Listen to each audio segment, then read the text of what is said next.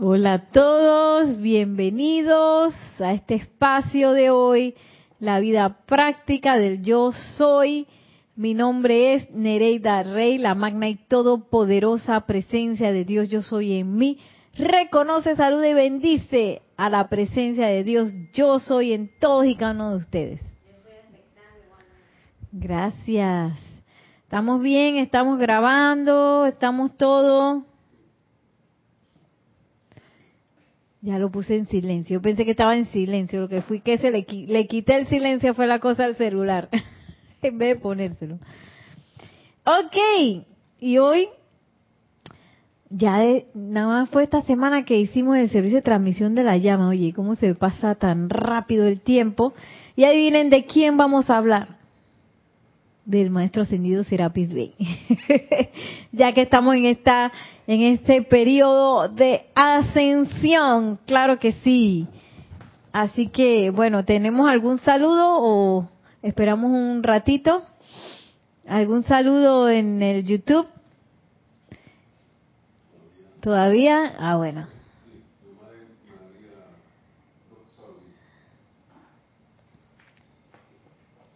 Tenemos saludos hasta ahora de tres saludos. Déjame ver.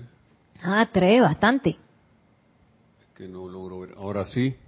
Tenemos de Naila Escolero, saludos y bendiciones. San José. Nelson y a todos los hermanos virtuales o presentes desde San José, Costa Rica. Bendiciones, Naila. María Mendoza, eh, Maite Mendoza, perdón. Buenas tardes, Nereida, Nelson, para todos los hermanos y hermanas, bendiciones de luz y amor. Saludos desde Caracas, Venezuela. Bendiciones. Ilka Acosta, luz y amor desde Tampa, Florida. Bendiciones. Vicky también, Vicky está, Vicky Molina, buenas tardes. Dios los bendice con luz y amor. Bendiciones, Vicky. Ya está, María Rosa está aquí. Tania Goldberg, también, hola, buenas tardes desde Tampa, Florida. Bendiciones. el último es Cristina, eh, Cristiana León. Bendiciones, Nereida Nelson y a todos y a cada uno. Saludos desde Managua, Nicaragua. Bendiciones, Cristiana. Un saludo, un abrazo hasta Nicaragua. De Araxa. ¿Es Araxa o es Cristiana? ¿O están los dos ahí? ok. Vamos a ver, ajá, este hermoso, precioso libro de Diario del Puente a la Libertad del Maestro Ascendido Serapis Bey. En la página 11 que habla del maestro. Que vamos a leer un poco y, también nos vamos a adentrar en ese hermoso templo que es muy, muy especial, diseñado específicamente para que ascendamos, para que nosotros pues logremos esa maestría y logremos esa ascensión en la luz. ¿Sabes qué estaba pensando? Porque dije, ¿por qué será que ahí vuelve y se repasan los siete rayos? Claro, porque cuando tú te, tú por ejemplo, te vas a graduar, tú tienes que saberlo todo, ¿no? Entonces ahí tú tienes que repasar de nuevo primer rayo, segundo rayo, tercer rayo, cuarto, quinto, sexto, séptimo. Eh, porque después de eso ya viene la graduación. Así que miren, esto es de octubre, septiembre-octubre de 1952, y es una descripción del maestro ascendido Serapis Bey de Luxor. Y dice, a la cabeza del gran rayo que conforma el puente entre los ámbitos internos y el rey del reino de Dios y la mente consciente y operante del hombre y de la mujer, se encuentra el gran ser conocido en la jerarquía espiritual bajo el nombre de Serapis. Su esfera interna de actividad es la cuarta esfera, esfera o el ámbito de Bey. Entonces, bien importante esta parte, esa, esa conciencia de puente, ya que el cuarto rayo parece que es el puente que nos conecta a nosotros como conciencia externa con esa conciencia interna ascendida o esa conciencia interna divina. Entonces, como, como ese puente, nosotros lo, como que lo pasamos y después se nos olvidó regresar por ahí. Ahora hay que conformarlo y, este, digamos que fortalecerlo nuevamente, porque pasamos mucho tiempo sin usarlo. ¿Tenemos algo allí?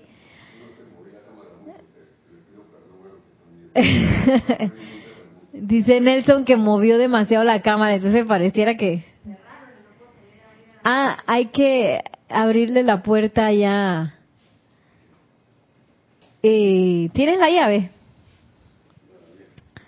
Ok, entonces imagínense como cualquier estructura que queda abandonada, eso se va llenando de maleza, se va cayendo, se va dañando la estructura y eso fue un poco lo que nos pasó con el puente, que antes era lo más normal que nosotros pasáramos constantemente por ahí, de ese puente de la de la conciencia externa a, a, la interna, a esa presencia yo soy. Entonces ahora requerimos de alguien que nos ayude, que nos asista en volver a restaurar ese puente, es más, volverlo a construir. Entonces, mira, Maciel vino de blanco, de cuarto rayo. Entonces, voy a leerlo ya para las chicas que acaban de llegar. Dice, a la cabeza del, del gran rayo que conforma el puente entre los ámbitos internos del reino de Dios y la mente consciente y operante del hombre, se encuentra el gran ser conocido en la jerarquía espiritual bajo el nombre de Serapis. Su esfera interna de actividad es la cuarta esfera o el ámbito de Bey. Y eso es lo que estábamos hablando, que ese puente, como nosotros lo dejamos de usar, ese puente se cayó como cualquier estructura, sabes que tú abandonas una estructura, tú no le das mantenimiento, viene la maleza, se la come y cuando va a ver no hay nada. Bueno, eso nos pasó con nuestro puente entre nuestra conciencia externa y nuestra conciencia divina. Entonces, ahora requerimos de restaurarlo, o mejor dicho, construirlo de nuevo. Por eso es que el maestro ascendido Serapis Bey se le llama constructor de puentes, porque él es el que nos ayuda en eso. Y también eh, el cuarto rayo es ese puente. Entonces, será importante, será importante eh, labrar una relación con el constructor de puentes para que lo ayude a uno. Por eso es que él acelera tanto las cosas. Y también por eso es que en su presencia de pureza todo sale, porque es difícil volver a construir ese puente con la conciencia del que no quiere pasar el puente. Porque uno pasó el puente y se le olvidó y entonces yo no quiero regresar. Y con esa conciencia es muy difícil restaurar y volver a construir ese puente. Entonces por eso pienso yo que esa presencia de pureza del maestro empieza a sacar todo y porque también es requerido que en el templo de la graduación, que es el templo de la ascensión, yo pueda ver claramente qué, cuáles son mis limitaciones, qué es lo que me está pasando, qué es lo que yo me tengo que deshacer, porque esa es la graduación, eso ya se tiene que quedar allá. Eh, ya, yo tengo que dejar eso, tengo que disolverlo, tengo que transmutarlo, purificarlo, para poder ascender, no me puedo ir con eso. Ya quisiéramos ahí, ¿no? Con todas las, con todas las locuras que uno tiene por ahí, pero no se puede, no se puede porque imagínense una conciencia ascendida mezclada con una no ascendida, no se puede. Eso no, no tiene, no tiene cabida. O es una o es la otra. Entonces, ¿qué más del amado Maestro Ascendido Serapis Bey? En este cuarto ámbito, Serapis prepara muchos tipos de actividades culturales, las cuales son desarrolladas por sus pupilos y proyectadas a las mentes de individuos receptivos que se encuentran trabajando en líneas similares de empeños en el mundo hoy en día. Miren tú todos esos empeños de actividades culturales. Y a veces esas actividades culturales son las que La humanidad sí eso es la que menos les importa. Y casi, casi a nivel de hobby, ¿ah? Casi, casi a nivel de hobby, de que eso es un pasatiempo, es una cosa, tú sabes, para cuando uno tiene tiempo libre, súper libre, entonces uno, uno va a una actividad cultural, ¿ah? ¿Sí o no? Ajá, eh, necesitamos un puente, iba a decir, un, un micrófono. Gracias. Eh, las actividades culturales no se ven eh, beneficiosas económicamente, no se ven que hacen un aporte monetario. O sea que si lo hacen no es mucho. ¿no? Y por eso se le resta como importancia. Sí, se le resta importancia, la gente no le, no le toma interés realmente. Exacto. Y eso es una actividad del cuarto rayo, ¿no? Cuarto rayo. y hay seres diseñando esas actividades para que las descarguemos. Porque esas actividades tienen un beneficio eh, a, nuestra a nuestra conciencia. Supuestamente, Maciel, nos dice el gran director divino, que las, que las actividades artísticas son para impulsar la conciencia, son deben ser como un salto cuántico a la conciencia eh, y debería servir para eso las, las actividades artísticas. Ahora se ha perdido un poco, eh, pero bueno, ese es su propósito original de las actividades artísticas y culturales, que es darle como una catapulta a la conciencia. Eh, y eso a veces yo lo, yo lo he percibido de, de, haber, por ejemplo, visto cine, de, de haber visto pinturas, de, haber eh, escuchado obras de, de, música, hasta danza. Yo he sentido que, ay, Dios mío, ¿qué es esto? Como que el cerebro así que, que es la famosa catarsis que le decían los griegos, que el público iba al teatro a hacer catarsis. Ahora la catarsis se convirtió como en otra cosa, pero en realidad era ese impacto de la conciencia del espectador que tenía en la obra artística o la actividad cultural y que lo llevaba a verse a sí mismo y por ende hacer un salto en su conciencia. Eh, para eso era el teatro, imagínense. Y ahora dijeron, el teatro es de que lo último, si es que acaso yo tengo tiempo, entonces yo voy a una actividad cultural. y, y hasta se ha denigrado, porque ahora es que el viernes cultural, en realidad es el viernes para la parranda, para la fiesta, para irse a tomarse la cerveza. ¿Ah? Es el viernes cultural aquí en Panamá, capaz que así no es en otros lados. Pero aquí en Panamá el viernes cultural es eso.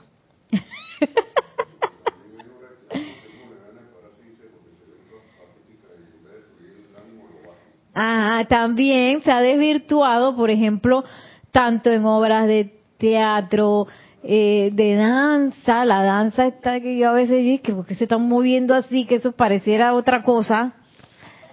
A mí eso me impacta y, y entonces, ¿qué hacen los niños? Exactamente eso de los videos. El perreo y le dicen que el perreo y no sé qué. Una vez me pasó que porque ya eh, estábamos en una un festival y ya estaban ensayando chiquitinas, unas chiquitinas esas de estaban eh, yo les decía las mini divas porque todas eran unas espectaculares y ellas también se creían la espectacularidad y entonces entre 7 y 8 años eh, tenían ellas en ese tiempo. Entonces, ellas estaban haciendo su coreografía, terminaron, yo que vayan a cambiarse y se fueron todas juntas a cambiarse a un salón. Cuando le abro yo la puerta, tanto frente al espejo, dije... Pero yo realmente yo no aguanté la risa, yo me eché a reír, se echaron a reír. Pero eh, entonces los niños empiezan a imitar eso y todo para que veamos que también las actividades culturales o las actividades artísticas pueden servir para bajar también, porque hay muchas letras, de, de las canciones hoy en día que son como, que sí, que ella la vida, eso te lleva a la mente como a otra cosa, pues a veces hasta perversa. Igual las películas, entonces uno tiene que, que, que ver también a qué se expone. Tú ibas a decir algo. Sí, que a nosotras nos gusta ver conciertos de André Rieu en, en YouTube Y, me deja pensando que también es un compartir de la conciencia, porque tanto el que está tocando la música o interpretando, de acuerdo al, feedback que tiene del público, también se eleva. Entonces, veo, como el intercambio ahí de, dar y recibir también hacia, hacia un objetivo que es el, el, músico por sí sentirse feliz que hizo lo mejor y el público permitirse recibir para elevarse. Sí, y es eso, porque la actividad, bueno, aquí hablan más de cultural, pero la artística también es una descarga de fuego sagrado. Debería ser, debería ser en música, en teatro, y yo lo yo he percibido y si uno tiene, uno hasta puede invocar cuando uno va a ver, por ejemplo, una pieza de una obra clásica de música o una obra de Shakespeare eh, cosas así, uno puede invocar que magna presencia yo soy, descarga aquí, yo quiero sentir cómo es la descarga de esta obra en específico, qué es lo que... Y ustedes van a ver las cosas que empiezan a pasar, que uno quede que ya la vida. y si el artista es bueno, ¡ah! la descarga es espectacular. Yo me acuerdo cuando fuimos, ah, quizás hay gente de, de Madrid cuando fuimos a Madrid con Jorge y estaba aquí, estaba Mario y ya no me acuerdo quién más estaba. Ajá, y ahora vamos con los saludos. Bueno, la cuestión es que Jorge nos llevó a un lugar que se llamaba las Torres Bermejas. A Mario estaba ahí también. Entonces, eso era de flamenco. La idea que yo tenía del flamenco es que era como sexy. ¿Sabes, no? Cuando nosotros fuimos a ver eso, yo me acuerdo que esa era una cosa que tú te sentabas en una mesa y tú podías pedir comida y veías el show de flamenco, ¿no? Y me acuerdo que pidieron una, ¿cómo es que se llama? La paella deliciosa. Entonces, la cuestión es que cuando empezó la descarga de esas super bailadores de flamenco, yo dije, las lágrimas, dije, yo sentía un calor así de que Dios mío, este es una llama bailando. Eso fue lo que yo percibí. Es decir, puro fuego es el flamenco. Y claro, el flamenco que viene de flama. Y bueno, me acuerdo que Jorge hizo una invocación antes, eh, porque ese era un lugar donde muchos artistas, es un lugar donde muchos artistas eh, se desarrollaron ahí, el camarón de la isla. O sea, era un, un sitio con mucho momentum. ¿Y qué ustedes creen que pasó con la paella? Todo el mundo se la comió y no me dieron nada. Yo dije, ¿qué pasó con la paella? Que ya se acabó. Yo dije, ay, ya la... Pero fue, pasó algo muy curioso. No, yo estaba así, yo estaba, dije, así como como si me, tuviera quemando la cara y las lágrimas de que, que me salían de que una cosa bien extraña que yo dije, ¿qué es esto? ¡Wow! Espectacular. Y, y mira, no me dio hambre. Se fue una loca. A mí, que yo siempre tengo hambre. Sí, yo no sé, yo me alimenté de otra cosa. Sí, sí, porque las comidas se las comieron todo el mundo. Me acuerdo que, de que al principio me estaban dejando, ponte que este es el plato de la paella, ¿no? Y mi pedazo estaba de, sí, de este lado de acá. Entonces, cuando vieron que yo no comía, Mario dije, se comió mi pedazo. Ay, no, qué locura eso. Pero todas esas son cosas que a veces, como vivimos en este mundo de apariencia externa, creemos que esas cosas son, eh, digamos que, eh, que no tienen valor, que son extracurriculares, que son cosas para cuando uno le sobra el tiempo, entonces uno se expone a actividades culturales y actividades artísticas. Y en realidad debería ser parte, parte de, de, nuestro vivir. Porque si eso es lo que te catapulta la conciencia, deberíamos estar en eso por lo menos, por lo menos agendado cada cierto tiempo, ¿no? Mínimo. Entonces, eso es. Y más que hay gente, hay gente, hay seres del cuarto rayo que específicamente se dedican a desarrollar y a, diseñar esas actividades para que sean una descarga de puente, tipo puente a la humanidad. Tenemos, eh, ¿Algún comentario, saludo? Ah, ok. Sí, tenemos continuando aquí con los saludos.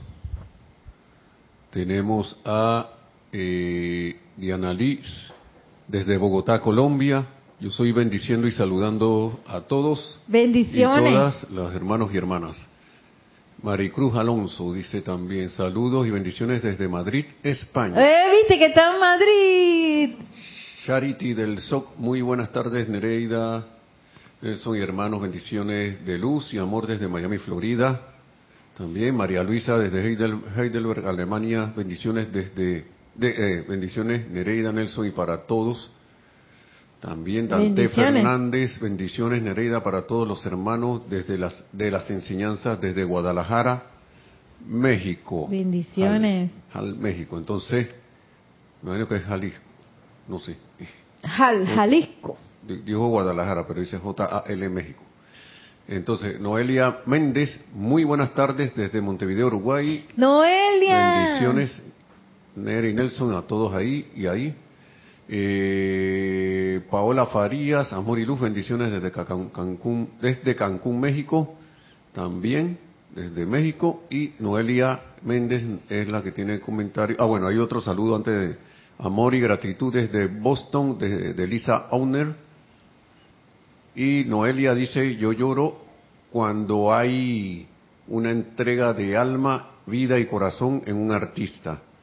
Me estremece.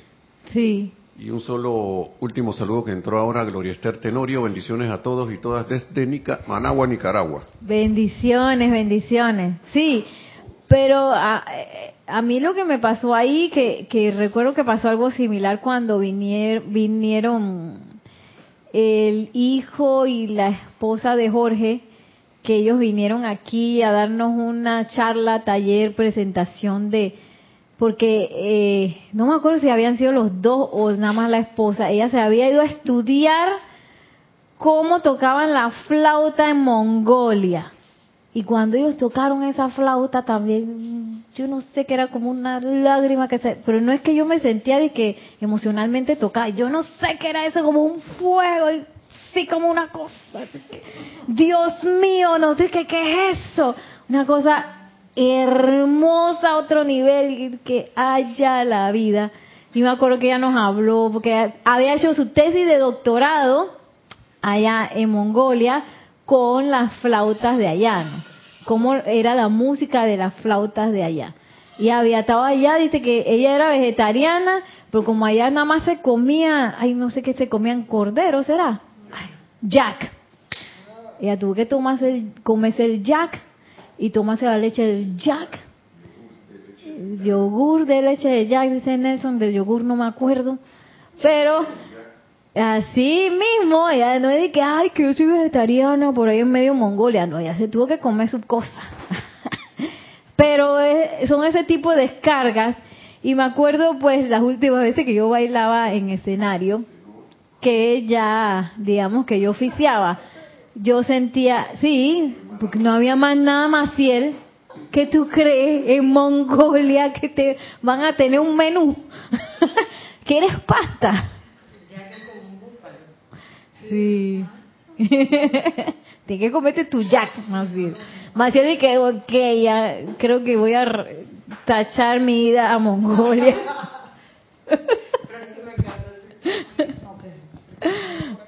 Ay, Dios mío. bueno, aquí está el que te va a ayudar a ascender. Dice el amado Maestro Ascendido Serapis Bey. No, perdón. Esta es la descripción del Maestro Ascendido Serapis Bey. Eh, en este cuarto ámbito, Serapis prepara muchos tipos de... Ahí esto ya lo dije, tipos de actividades culturales. algunos de estos son sus pupilos conscientes, otros son beneficiarios inconscientes de su fuerza inspiracional dirigida. En el ámbito de interpretación artística, composición musical y generalmente en la creación y construcción de bellas formas, sus empeños inspiran la conciencia de la humanidad a mayores esfuerzos en construir en el mundo de la forma la gran belleza del reino del cielo.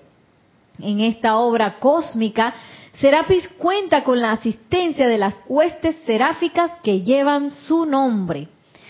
Así como todos los maestros tienen un foco para su fuerza espiritual en el planeta donde actualmente están operando, el maestro Serapis tiene su retiro en Luxor, Egipto. Este retiro es de una naturaleza de lo más estricta e inflexible y su servicio específico es el desarrollo de la naturaleza del hombre hasta el punto en que la ascensión del cuerpo físico es posible. ¡Oh, ¡Wow! O sea, camino de vuelta a casa. Eh, y bueno, y vemos todo eso eh, de, de, las, de las actividades culturales artísticas y cómo, cómo a veces en la humanidad a veces está todo como al revés, ¿no? Que lo que es importante no es importante, lo que es verdad es mentira, es como una locura, ¿no? En el mundo de la forma, pero por eso es que estamos no ascendidos y por eso es que bajamos tanto, porque todo está como al revés. Entonces es bien importante que uno se dé cuenta y que también se exponga pues a ese tipo de, cosas. Eh, aquí en Panamá es como un poquito más difícil. Yo me acuerdo en aquellos tiempos cuando yo empezaba a estudiar danza, no había nada Nada, nadie venía. Ahora somos que cosmopolitas y viene gente de todo el mundo y no, pero en ese tiempo no venía nadie.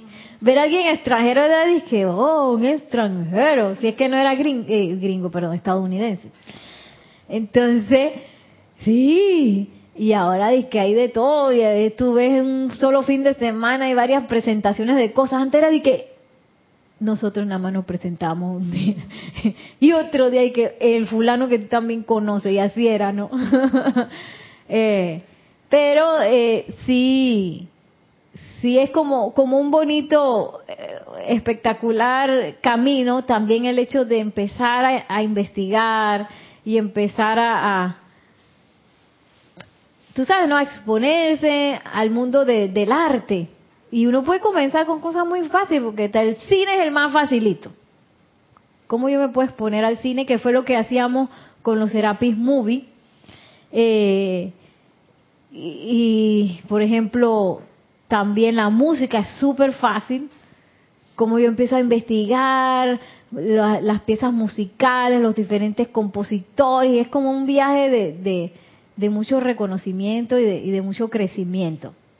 De hecho, hasta leí una vez que, el hecho de escuchar, escuchar, por ejemplo, música clásica, hasta te evoluciona los genes. Igual que si empiezas a, a, leer o a escuchar obras clásicas, por ejemplo, de Shakespeare y cosas así, también. O sea, que el hecho de que tú estés exponiéndote a, a una información cada vez más rica, cada vez más llena de, de profundidad, pues eso también te hace evolucionar no solo tu conciencia, sino hasta tus genes, los que pasan a las otras generaciones.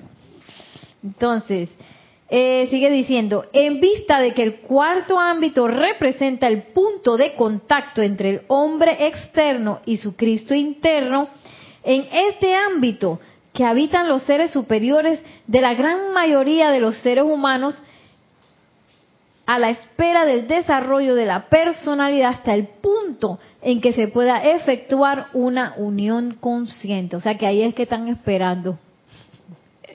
¿Se acuerda que estábamos hablando la vez pasada del santo ser crístico? Eh, que bueno, que yo en mi caso yo creía que él se la estaba pasando más bien ahí en los ámbitos perfeccionados y yo acá pasando para en el mundo de la forma. Bueno, ellos están esperando ahí, en la cuarta esfera. oh, qué difícil debe ser esperar, ¿no? Que Nereida, ¿hasta cuándo va a dar vuelta? Y hay otra vez dando vuelta. y ellos buscando la manera, ¿cómo le llegamos a Nereida?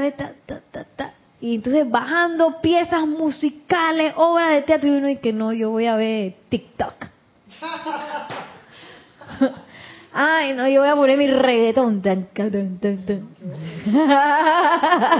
Dice más, nada que ver.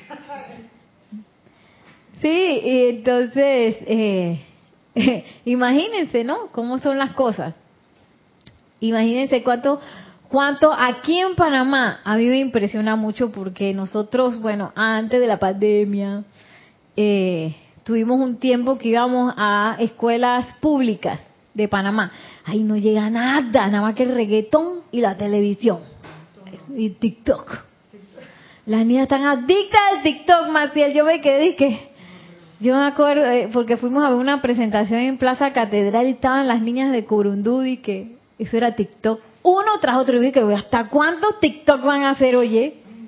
Uno tras otro. Entonces salen, yo no sé, de que bailando, no sé qué, qué es lo que están haciendo ahí. Entonces, eh, cuando íbamos a, la escuela, a las escuelas, a mí me impresionaba mucho. Nada más estábamos guindando la tela, eh, María Rosa. Y los niños que...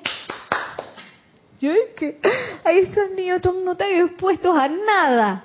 Casi se mueren cuando ven al otro muchachillo de que en la tela haciendo haciendo su danza y no sé qué.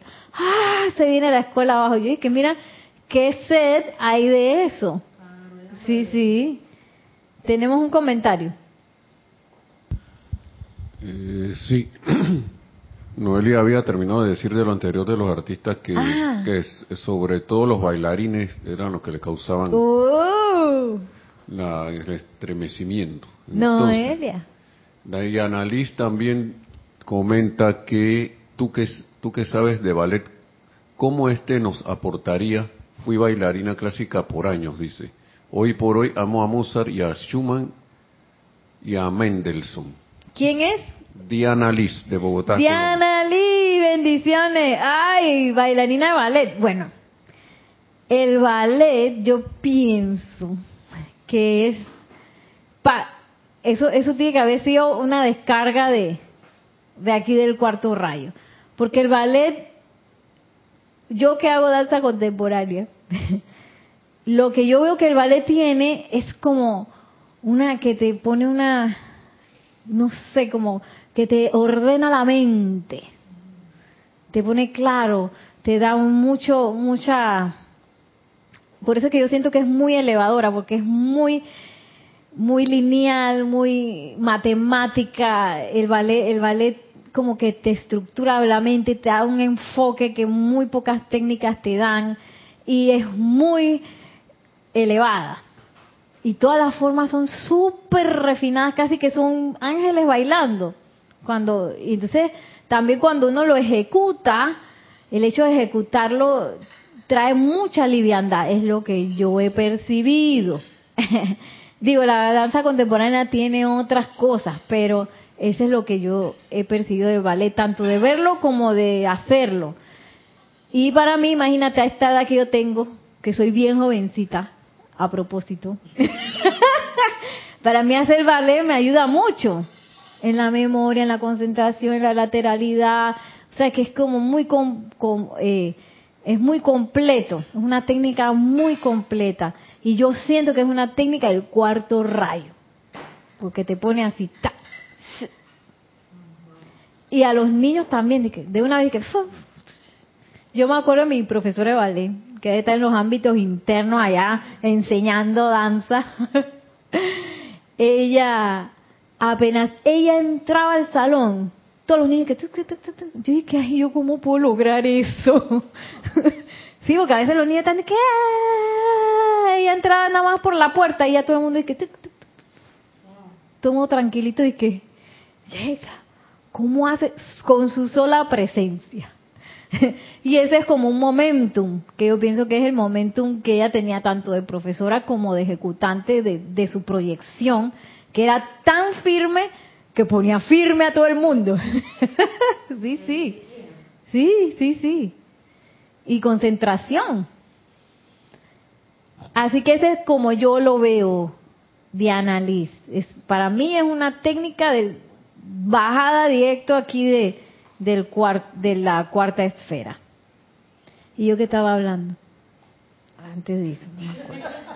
Ay, Dios mío. Ay, ay, ay. Ah, sí. En vista de que el cuarto ámbito representa, ay, sí, que los santos seres crísticos viven ahí en la cuarta esfera, viven, están esperándonos ahí. Entonces, me acordaba, pues, de la obra de Shakespeare, La Doma la Bravía. que aquí en, en Serapis Bay la vimos hace un par de años con Elizabeth Taylor. ¿Sí? Entonces está esta, este personaje de la Doma de la Bravía, que es una mujer así, que no la domina nadie, que hace lo que le da la gana, pero al mismo tiempo ella es como muy enérgica y, y, echa para adelante, ¿no? Él, ella no se quería casar y tenía vuelto loco al papá. Y es que, ay, ¿yo qué hago con esta mujer? El papá, ¿no? Porque él sabía, porque en ese tiempo de que tenías que casar a la hermana mayor para poder casar a la hermana menor. Pero la hermana menor era más dócil, más guapa, más bonita y todo el mundo se quería casar con ella, con la menor. Y el papá quería hacer negocio porque en ese tiempo los casamientos, los matrimonios eran un negocio. Sí, que qué hago yo con esta mujer que no se quiere casar y entonces ahuyentaba a todos los hombres, a todos los hombres que llegaban a casarse con Cata, Catarina, salían huyendo porque era una salvaje. Entonces, ella misma hasta los pateaba y les pegaba. Sí, sí, salvaje. Hasta que llega Petruquio. Y Petruquio que yo me voy a casar con esa mujer porque quería el billete. Al revés de, porque era, era, a, ellas venían con una dote, ¿no? Entonces, y el papá eso es lo que quería, deshacerse de ella para hacer el negocio con la otra, con la más chiquita. Entonces, Petruquio que esta, yo me la llevo porque me la llevo y casi se la llevo así de las greñas.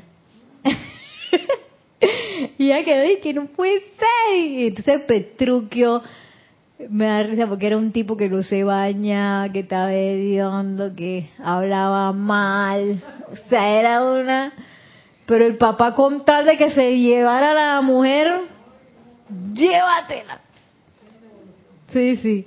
Entonces el castillo de Petruquio estaba hecho un desastre y él se lleva a Catarina al, castillo de Petruquio que estaba todo sucio y los sirvientes estaban todos hediondos, despelucados igualitos que, no hacían nada. Era un desastre.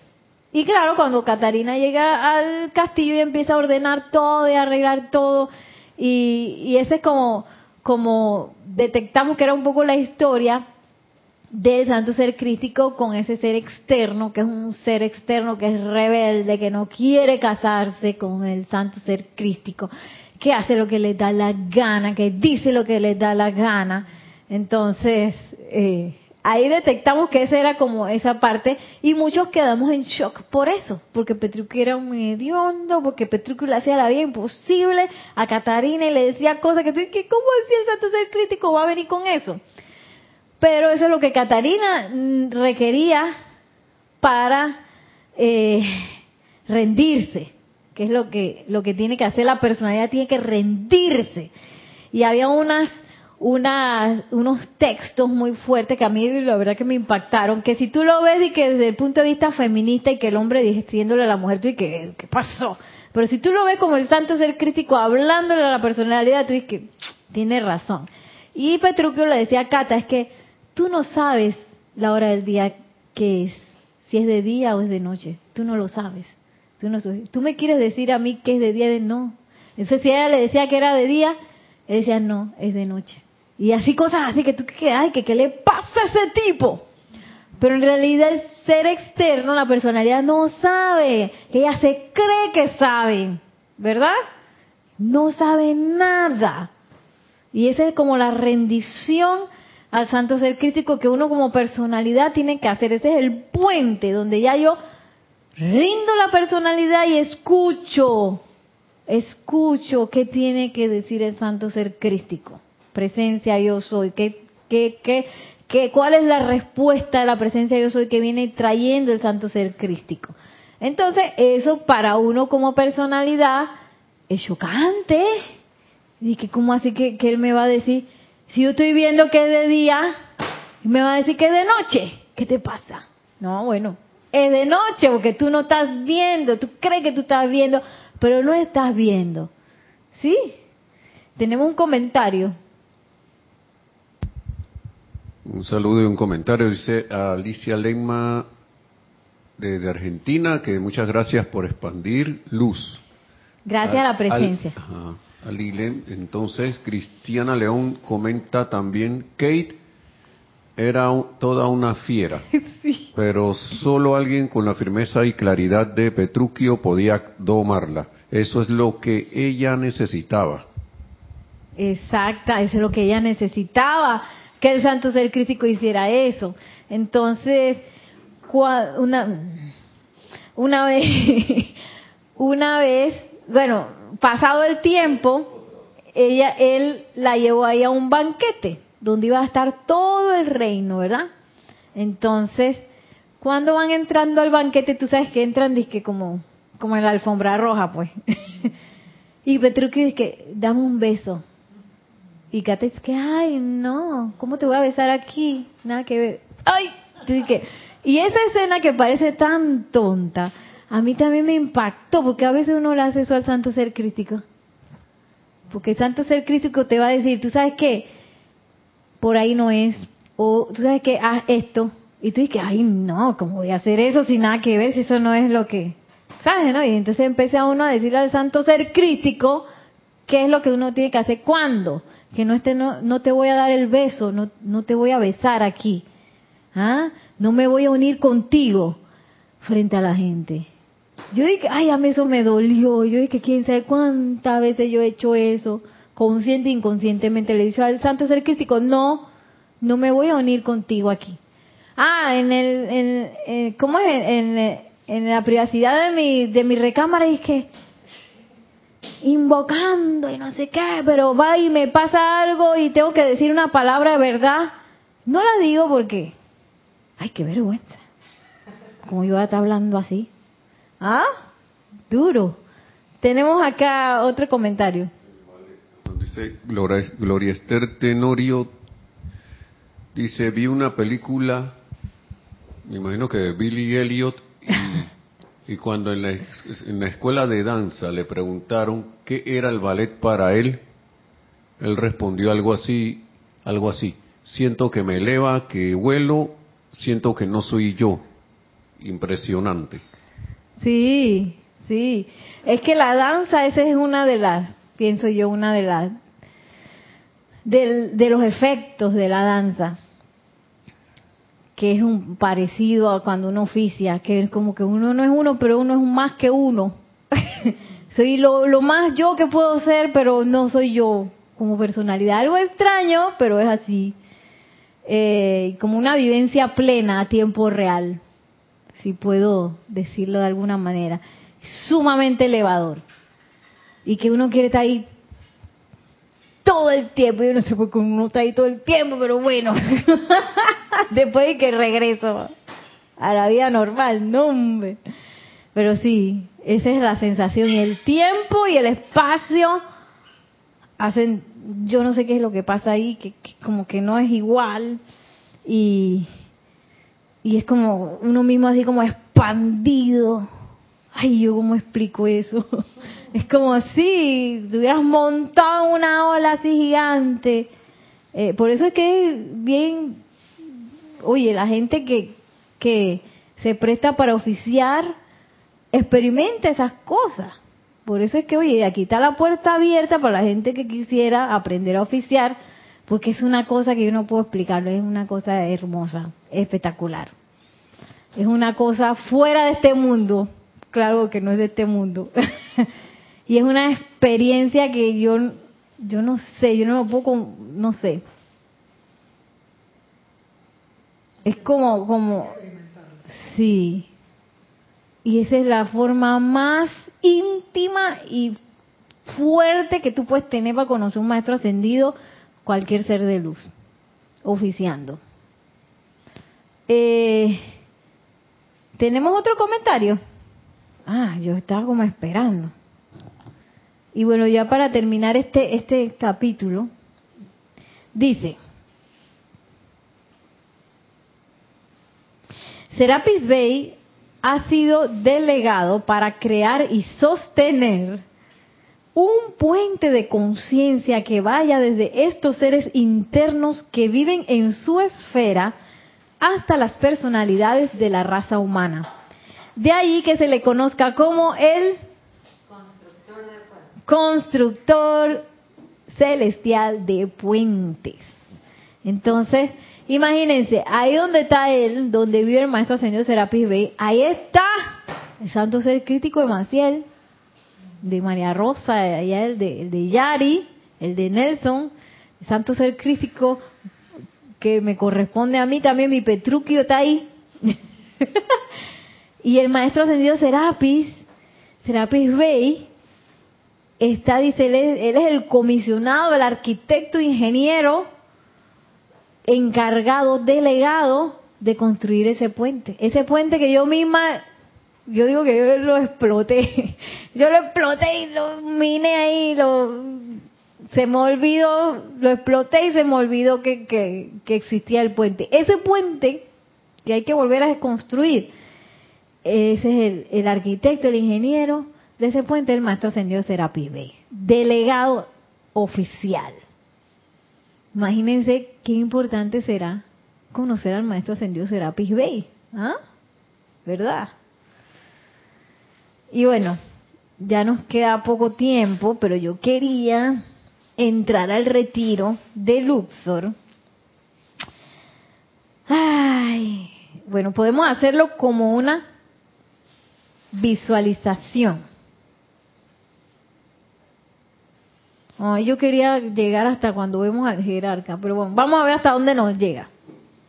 Dice, bajando plácidamente río arriba por el Nilo, a casi 800 kilómetros de distancia de nuestro punto de embarque en el Cairo, se divisan los gloriosos templos de Luxor, los cuales se destacan en las arenas del desierto, proclamando al mundo una magnificencia de esplendor, una trascendencia de adoración con propósito, que la civilización moderna no comprende.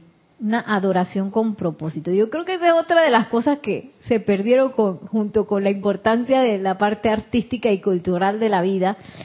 Es esa adoración con propósito, porque yo me acuerdo cuando yo no conocía la enseñanza, para mí ir misa era ir a sentarme en la iglesia, ahí yo no sé ni qué era lo que decían ahí, a veces hasta me dormía, yo me ponía a hacer otra cosa, le daba pereza, qué pereza, y, entonces como quedaba uno culpable, porque como si uno faltaba los domingos, eso era pecado mortal, y hay, entonces era malo no ir, era malo ir, ay, qué cosa, como que eso no tenía ni un propósito real, ¿no? qué locura. Entonces ese, ese propósito de la adoración también se había perdido. Y dice aquí que uno percibe ese propósito solamente viendo los edificios de, Luxor. Hay, que ir, María Rosa, ¿a dónde más tenemos que ir? Al Himalaya, a, ir a Fiji, de nuevo a ir a Luxor, Egipto. Que a mí me dejan pensando esto del tema cultural y, y, este año para mí o este templo esta semana ha sido como ir sacando las ideas erradas que tenía sobre Luxor. Y el tema cultural me hace pensar también es necesario estar relajado. Y uno cuando va a hacer la ascensión o, o piensa en la ascensión, y piensa, piensa los exámenes, exámenes del templo, lo primero que hace es decir, ay no, qué duro. Y, y, endurece el cuerpo y uno se bloquea, ¿no? Entonces te están diciendo, cruza el puente y dice, no, no, no, no puedo, pero es que estoy ahí como tenso. Quizás ese, ese tema cultural o artístico sea para que la, la conciencia afloje y avance.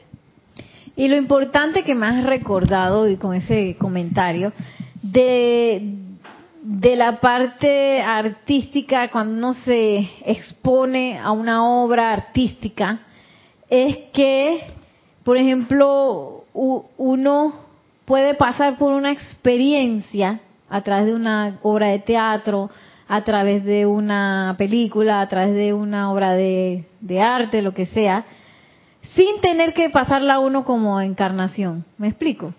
Entonces tú puedes tener la la puedes tener el aprendizaje de, una experiencia a través de una obra artística sin tener tú que por eso es que catapulta por eso es que catapulta la conciencia porque tú puedes tener esa, eh, esa ese aprendizaje sin tener que pasar todo imagínate una película que dura dos horas pero a veces que es toda una vida tú puedes pasar por esa, ese aprendizaje sin tener que hacerlo tú. Por eso es tan valioso, ¿no? Y, y yo pienso que también el hecho que la llama a la ascensión sea tan bollante, eso es lo que te lleva a ti a poder enfrentar todas esas iniciaciones de Luxor, la boyancia de la, de la llama. ¿Tenemos un comentario? Sí, tenemos tres comentarios aquí. Tenemos, bueno, Gloria Esther Tenorio había dicho que era desde Managua, Nicaragua. ah, saludos. Un saludo. Entonces, que el comentario anterior. Entonces, Rosa María Parrales, bendiciones Nereida, cuando uno se deja llevar por el santo ser crístico, aunque solo haga un decreto, te eleva y es confortable. Es desde León, Nicaragua. Así es, así es. Noelia Martínez, a mí me pasa con las canciones o cantos cristianos, sea iglesia católica, evangélica, eh, de Serapis, las canciones, o sea, como que le elevan, me imagino, ¿no? A Noelia las canciones del mundo no me elevan de esa forma. sí. Entonces, Cristiana León, eh, hace poco en las noticias salió que un famosísimo artista de, yo me imagino que es de, rap, omitió Nicaragua, omitió a Nicaragua de su gira por Centroamérica. ¿Tú y qué? Me sorprendió que la mayoría de la gente decía que mejor que mejor que como que mejor que pasó así pues porque esta música era dañina mira tú mira tú el día Alice también de Bogotá nos comenta también claro me ha pasado con muchísimas películas con muchas películas. Sí sí sí sí. Exactamente. Y es bueno que, que pase porque entonces así tú tú quizás te ¿cómo, te digo? Te, preparas para cosas sin tener que, pasar 10 años, de ahí te viene condensa una película, una pieza de, música o una obra de, danza, viene un aprendizaje que, puff, como una cápsula que, puff, ahí ve, ahí está la cápsula del Matrix. Que tú dices que, que se pone la cosa aquí, que quiero aprender tal cosa y quiero... Ahí está como una hora de con una obra artística, ah, porque ese es como un, ¡oh! un empuje así. Eh, que si uno está presto, pues puede pasar y si no, no, no, no pasa, ¿no? Pero hay que prestarse, no hay que prestarse para que eso se dé. Sigue diciendo el, eh, aquí, a una distancia caminable del pantano, pasando por un tablado improvisado sobre el cual nos desplazamos al dejar la relativa seguridad de nuestro bajel, entramos a las grandes avenidas de pilares que se extienden alrededor de la base de los grandes templos construidos por Ramsés II y los cuales han perdurado hasta el presente. Los templos parecen palpitar no solo con los registros akáshicos de invocaciones espirituales, y empeños de los iluminados de las edades, sino como un estímulo muy presente, poderoso, potente y activo para la elevación del alma y el espíritu. Ay, no, María Rosa, tenemos que ir allá. wow, o sea que las mismas paredes están como pulsando, tiene que ser, tiene que ser, claro que sí. Sí, la llama. Ya sabemos que no vamos a tener problema con la comida. ya nos adaptamos al menú mexicano. De arroz con lenteja, dice María Rosa. Y se procediendo hacia adelante, llegamos a un gran edificio de piedra blanca, construido como un cuadrado perfecto, que parece estar en buen estado y actualmente habitado está rodeado por un muro muy alto, las cuatro esquinas del cual terminan en torres inmensas. La entrada es a través de puertas masivas, las cuales se abren a un gran patio, vistazos del cual podemos percibir a través del intricado enrejillado. Uh. Nuestro guía llama al portero tirando de un cordel que cuelga al lado de la puerta escuchamos el sonido de una campana melodiosa y nuestro llamado es inmediatamente respondido al abrirse las puertas hacia adentro, permitiéndonos pasar a un verdadero paraíso de belleza. El, el contraste entre el árido desierto que yace a dos metros del muro externo y este jardín verde y exuberante con sus fuentes musicales, sus flores de diversos colores y el brillante plumaje de los pájaros nos hacen enmudecer de tanta admiración y deleite.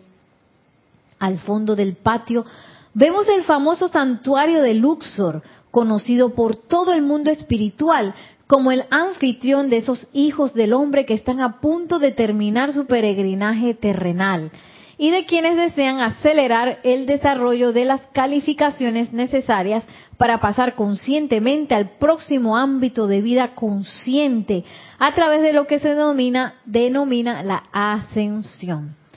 Oh Luxor, cuántos sueños y esperanzas, cuántas congojas y desengaños, cuántas desilusiones y deceleraciones están escritos en tus éteres visibles encima de tu apariencia aparentemente plácida. ¡Ay, ay, ay! y bueno, yo antes, eh, ya para terminar, yo veía así como, como esa, esa palabra desilusión, desengaño. Yo lo veía como algo, ay, no, yo no quiero pasar por eso. Pero ahora yo digo, ¿sabes que yo quiero pasar por eso? Yo no quiero estar ilusionada, María Rosa, no me interesa estar engañada tampoco. Es que, ay, que estoy viviendo en la ilusión. No, hombre, cuanto más rápido, vamos a... Viviendo del engaño, dice Maciel. No, no, no. Y yo creo que eso es algo que, que nos puede distinguir a los que queremos ser estudiantes de la luz, a los que queremos ir a Luxor, ¿sabes qué? Yo me quiero desengañar lo más rápido posible. Vamos, vamos. Tenemos un comentario. Sí. Ok. Eh, Raiza Blanco dice que, hola Nere, llegué tarde, veo la clase en diferido, pero te comento que cuando estoy en un concierto que voy de vez en cuando, yo le ofrezco el concierto a los maestros ascendidos. Es algo hermoso oír esos coros, parece que estás en el cielo. Así es, Raiza. Y Cristiana León, ahí corrigiendo porque yo, yo creo, eh, dice que la música se llama trap, que sí es trap, una categoría de reggaetón. Mira, Maciela conoce. Ahí tenemos una experta en trap. No le gusta, dice que no le gusta. Ven que está ahí que huega, A mí lo que sí no me gusta, no puedo, no puedo con la danza de esa, de esos videos. Es como que algo, ay Dios mío. Sí. y eso es lo que las niñas ahora hacen. Este, me contaba una, porque yo le preguntaba a una de las chicas adolescentes, yo para saber que podíamos hacer una fiesta, ¿qué, hacen, qué hacemos en la fiesta? Dice que ellas hacían competencia a ver quién podía mover el trasero más rápido. Y es que, ay, eso no lo podemos hacer aquí. Eso es lo que se ponen a hacer. Y es que, ok, ¿cómo ha cambiado la cosa? sí, qué locura. Y, y bueno, y esa es parte, imagínense, de esa desilusión que si uno lo ve aquí, ay, cuánta desilusión es el Luxor, pues necesario. Yo me puedo ilusionar y ir ilusionada al ámbito de la realidad y de la verdad. No puedo, tengo que dejar todo eso aquí ya. No quiero vivir en el desengaño, en el engaño, perdón. Y eso me recuerda que Petruquio, en una de esas, le tenía así un cuarto a Cata, lleno de vestidos, lo más hermoso, espectacular, y Catesca, ¡ay, qué lindo! ¡Oh, no sé qué! Y entonces se lo enseña a Cata, ¿no? Es espectacular. Y, y después Petruquio le pregunta algo a Cata, de que, por ejemplo, que, ¿qué hora es? Y ella tiene que decir, no sé qué hora es, dime tú. porque ya no debe saber nada. Y entonces ella dice, se sale con una de esas atravesadas de, las de Cata y viene Petru, que sabe qué hace? Destruye todos los vestidos y que para, para con la espada. Yo digo, pero esa es parte del camino de la desilusión. ¿Qué paraíso te pueden tener si tú todavía estás creyendo que tú lo sabes todo? Que tú eres, que tú, digamos que tú, uno, como conciencia externa, es el que debería estar tomando las decisiones, el que debería estar viendo y definiendo qué es real y qué es ilusorio. Desde esa conciencia externa, no puedo, y eso es algo que uno tiene, ¿no? Porque uno se cree y que, ¿sabes? Si yo soy el que vive aquí, la presencia de Dios está por allá arriba. Santo ser crítico, ¿qué vas a saber si yo soy el que me sé manejar aquí en el mundo de la forma? No. Y esa es parte de esa desilusión aceptar que yo no sé la respuesta de qué, de nada, de nada. Yo tengo que pedir información y comenzar con eh, el verdadero consejero. ¿Por qué yo quiero resolver mis problemas? Como siempre, con las respuestas que yo tengo aquí. No, que uno rápidamente va resolviendo a más y que yo con mi deducción aquí, mira, oye, ¿y cuándo vas a invocar la presencia yo soy? ¿Cuándo vas a permitir que el santo ser crítico te diga cuál es la solución definitiva? Y a uno se le olvida. Y vuelve y caigo en la ilusión. Entonces, bueno, parte yo pienso que el desengaño más eh, fuerte es ese, en el que yo, tú sabes que yo no sé nada, una vez que yo me rinda, yo puedo tener todos esos vestidos, porque Petru que tiene esos vestidos, o el santo ser crítico, todo lo que yo requiera y más. Pero mientras yo esté con la cosa apegada a mis propias eh, respuestas, apegada a cómo yo veo la realidad, apegada, no lo voy a recibir. ¿Por qué? Porque no lo voy a sostener. La famosa ilusión de control. Sí, yo estoy con todo, todo lo tengo controladito y ya me despido con esta última anécdota que una vez pasó aquí en la en la cabina que alguien, no voy a decir quién, dijo de que ah", porque todo el mundo dice que sí, que estábamos en una reunión ahí técnica y que todo el mundo dice, sí, sí, que a mí me pasó esto y a mí me pasó lo otro y no sé qué. Y alguien se sale y que a mí no me ha pasado nada ni me pasará nada porque yo tengo esa cabina rezada. la clase siguiente que a mí me tocó dar la clase, yo no sé qué enredo hicieron ahí que salimos del aire, la máquina se apagó, yo no sé qué, y yo hablando como una idiota aquí, y, que, y yo estaba más fuera del aire, nadie me estaba escuchando, yo nada más veía que el cabinero estaba diciendo cuando veo a Jorge, Jorge dije, ¿tú qué estás hablando si no estás ni en el aire? y estaba la persona de la cabina y que en shock que, ajá, como que tenía la cabina reza, ¿no? y esas son las cosas que pasan cuando uno se cree que uno está, uno es el que está en el control. No, delega el control. Si yo no, yo como personalidad no estoy aquí para hacer eso. Yo estoy aquí para detectar, nada más. Y, a partir de ese, de, esa, de, de esa detectación que uno hace, detección que uno hace, uno hace la invocación. Pero no de que yo, no te preocupes, yo voy a resolver. No, entonces me perdí la oportunidad de fortalecer ese puente. si no voy hacia arriba. Así que bueno, ahora sí nos despedimos que la magna y todopoderosa presencia de Dios yo soy descargue su luz, su poder ascensional en todos y cada uno de nosotros, que el amado Maestro Ascendido Serapis Bey nos tome de la mano en el nombre de yo soy para caminar ese sendero ascensional hacia la victoria. Mil bendiciones y muchísimas gracias.